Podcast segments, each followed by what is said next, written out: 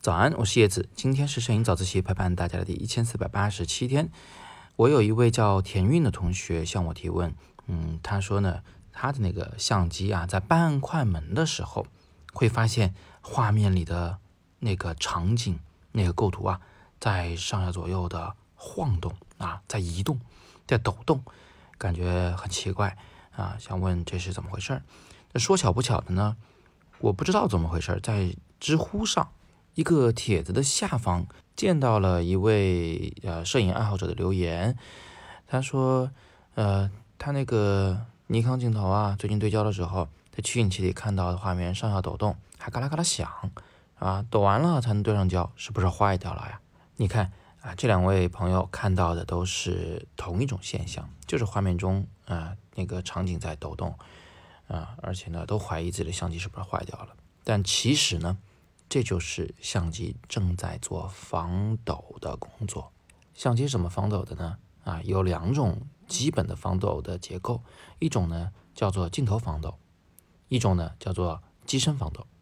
镜头防抖就是在你的手晃动抖动的时候，由镜头里边的呃一个镜片组来进行这个位移，就是移动啊，来补偿、来抵消你的手的那个抖动。啊，就不能全抵消，但是能抵消一部分。然后呢，机身防抖呢，就是通过呃感知你手的晃动、抖动，来反向的移动感光元件，就是 CMOS 来进行防抖。那你如果打开了防抖功能的话，按理说呢，你能见到一个更加平稳的世界。那这个画面里晃动的不会特别的剧烈，特别是细小的抖动应该会被抵消掉。那有人可能就想问了啊？那刚才两位同学，他明明是见到画面抖动了呀，是吧？自己没动，见到画面在动，这个不应该是防抖干的事儿吧？那其实呢，这里有两种情况啊，一种情况比较少见，就是有的时候我们的手呢没有太抖啊，没有太晃动，但是相机却误以为我们正在做很大幅度的晃动，所以它做防抖的时候呢，做的有点过了头，这个时候你确实能在画面中见到画面在抖动。但是这种情况很少见啊，因为现在的相机已经很高级了。另一种情况其实很常见的是什么呢？是虽然你现在的手没有抖动，但是刚才你抖动了，或者是你移动了相机的位置。那你要知道，不管是镜肩防抖还是这个机身防抖，呃，它的那个镜片或者 CMOS 能位移的那个距离是有限的。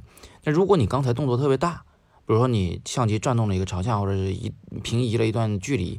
那这个时候，那个 CMOS 或那个镜组，它为了抵消你刚才那一下的突然的移动啊，它呢就已经都偏转到一侧去了，偏转到一个极限值上，偏转到一个极限的距离上去了。那这个时候，你这个暂且安静下来了，手没抖动了，那 CMOS 和那个呃镜组，它要不要回归原位啊？它要不要回到中间啊？它不回来不行啊，它得先回来。然后再为你啊这个下一次抖动做准备，是吧？它才能正常工作呀。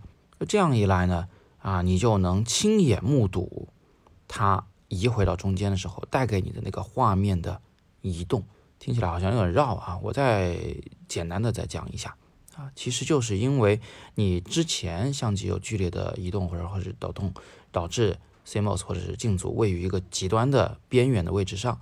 然后，当你静止下来，它要及时的回归原位啊。这个回归原位的过程可能会被你看到，认为画面在发生一些晃动啊。这种情况是比较常见的。那所以你要理解得了这个呃防抖的原理，你才能知道它到底是怎么回事儿。那要怎么解决呢？也很好办，你多安静一小会儿，让相机多静止一小会儿，哎，那个抖动的现象就消失了。那么这个抖动现象呢，其实在啊部分手机里。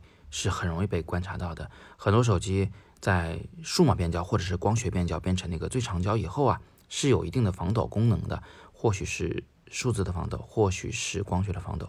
但不管怎么样呢，这个时候你稍微抖动一下你的手机，你会发现啊，它在努力的给你做防抖。而你静止下来以后，那个画面会有一段的移动的时间啊，那个防抖会要归位。好吧，那今天我们就简单介绍这么多。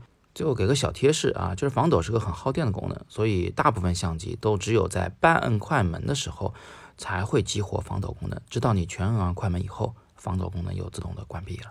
至于知乎的那位同学啊，他防抖的过程中没有办法对焦，也是正常现象，因为那画面都在移动呢，对吧？你怎么也得等它移完了以后，它才能好好的去对一个东西对焦啊。